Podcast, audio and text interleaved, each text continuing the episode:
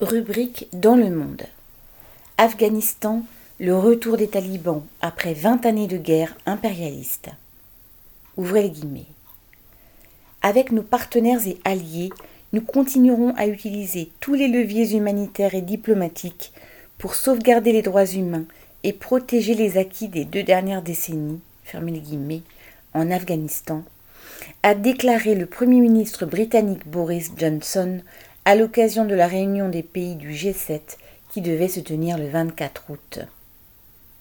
Depuis la victoire des talibans, de telles déclarations émanant des dirigeants des pays impérialistes, de Biden à Macron, n'ont pas manqué.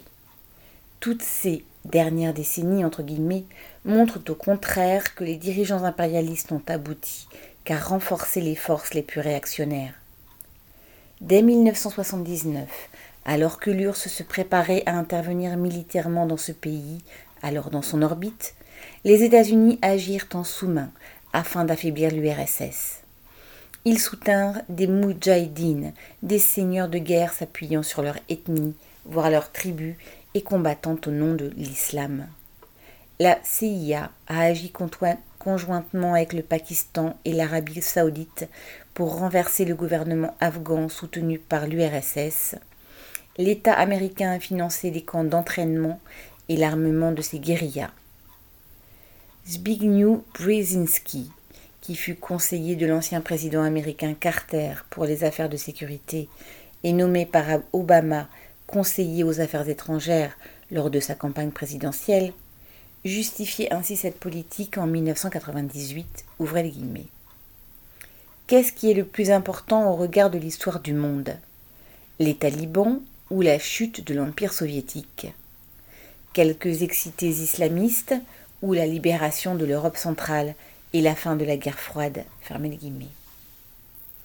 Début 1989, les troupes soviétiques se retirèrent définitivement d'Afghanistan, mais le pays resta la proie des affrontements entre les différentes bandes armées qui avaient combattu l'armée russe et aspiraient désormais au pouvoir.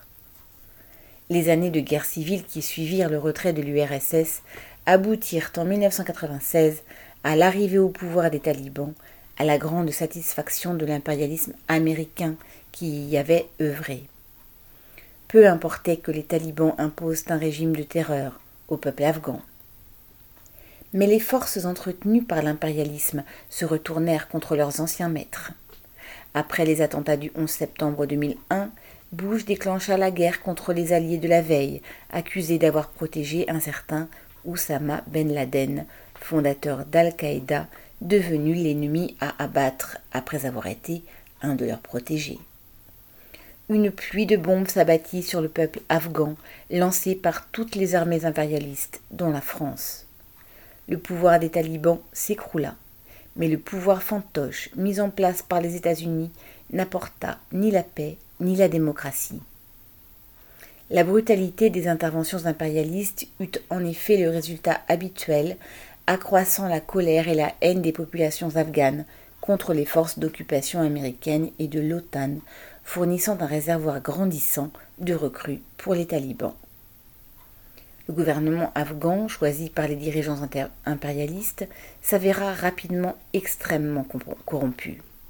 De plus, il s'appuyait sur des seigneurs de guerre qui s'étaient taillés de véritables fiefs privés et, comme les talibans dans leur zone, y imposaient la charia. Si la situation des femmes s'améliora un peu sous l'occupation américaine, cela concerna surtout les citadines.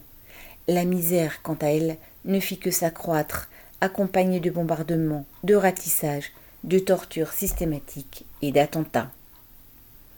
L'insurrection des talibans armée principalement par le Pakistan, allié des États-Unis, ne cessa de progresser malgré les milliards de dollars dépensés et les dizaines de milliers de soldats mobilisés par l'impérialisme.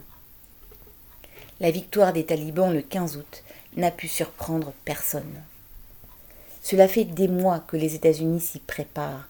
Ils ont organisé des réunions prétendument de paix entre le gouvernement afghan et les talibans, mais surtout discuté avec ces derniers qui finalement se sont imposés sur le terrain. Le représentant spécial des États-Unis pour la réconciliation en Afghanistan, l'ambassadeur Zalmay Khalizad, s'est démené pour arranger diverses réunions entre des délégations de talibans et des dirigeants de pays limitrophes pour un redémarrage des affaires, comme en février dernier où une délégation talibane s'est rendue à Ashgabat, au Turkménistan, où il a promis son soutien à la construction d'un gazoduc à travers l'Afghanistan. Que les talibans se revendiquent du fondamentalisme religieux et imposent une dictature sur la population importe peu aux dirigeants occidentaux du moment qu'ils assurent une certaine stabilité politique. Des centaines de milliards de dollars engloutis, un pays dévasté et, plus de vingt ans après, le retour du régime moyenâgeux des talibans, voilà le bilan catastrophique de la domination impérialiste. Aline Rettes.